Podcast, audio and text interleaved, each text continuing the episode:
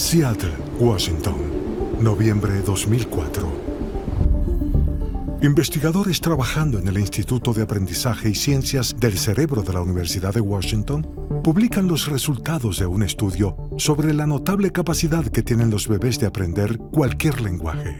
Su conclusión, nunca serás más inteligente en tu vida que el día en que naces. La investigación muestra que los bebés recién nacidos son asombrosos. Eh, llegan a este mundo capaces de ajustarse a los estímulos que reciben. Todos los lenguajes del mundo se componen de unos 800 tipos diferentes de sonidos idiomáticos y como adultos básicamente usamos solo unos 40 sonidos. Sin embargo, cuando eres bebé, de hecho puedes oír y distinguir la diferencia entre todos los sonidos. Resulta que los bebés están programados desde que nacen para tener ciertas formas de conciencia. Cuando los niños balbucean, no es un balbuceo común. Si pones una grabadora en la cuna y escuchas el balbuceo, notarás que el bebé está diciendo las mismas palabras una y otra y otra vez.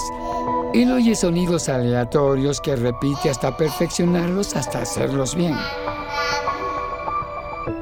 Observar el cerebro infante es como observar la esponja más complicada del mundo y luego ves cuánta información puede de hecho absorber y cuánto de ella se drena con el tiempo cuando el cerebro comienza a desarrollarse en un cerebro adulto.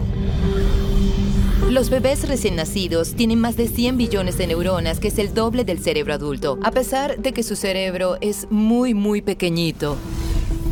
Más tarde, las neuronas se reducen, pero al comienzo Básicamente, todo el mundo es posible para los bebés.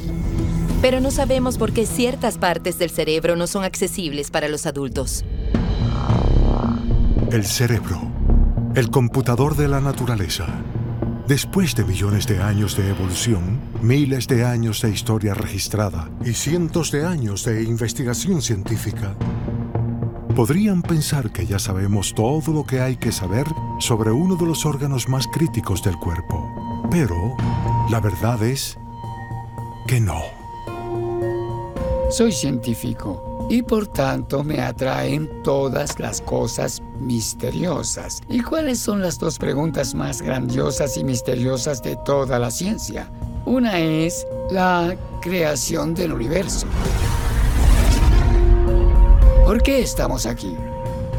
El segundo gran misterio es cuando te miras al espejo y te ves a ti mismo. ¿Qué acecha tras esos ojos? ¿Por qué soy consciente? Y comienzas a comprender que el cerebro es el objeto más complejo del universo conocido. Creo que uno de los fenómenos menos explicados que existen en el cerebro es cómo almacena, procesa y recupera información.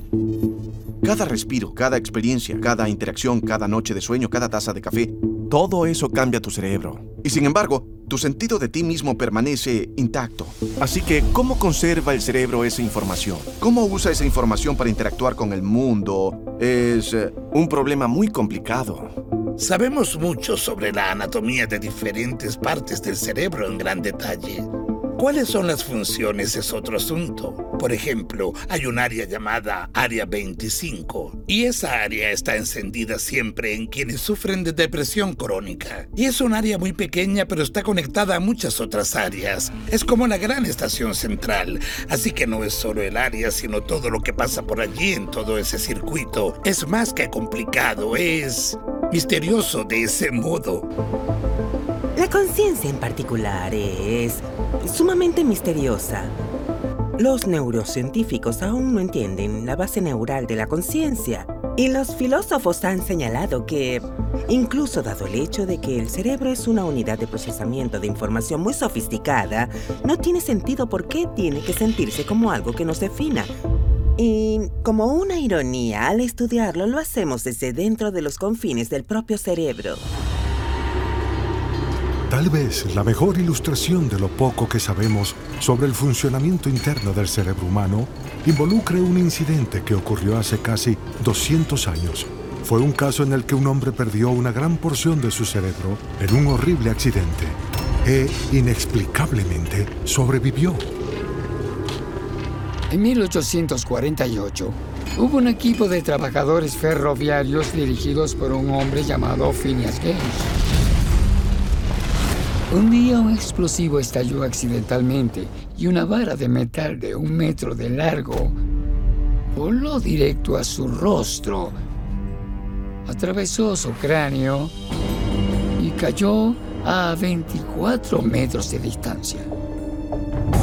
Todos pensaron que había muerto de inmediato, pero él permaneció increíblemente calmado, incluso estaba hablando normalmente a pesar de que al parecer partes de su cerebro incluso estaban saliendo de su cabeza.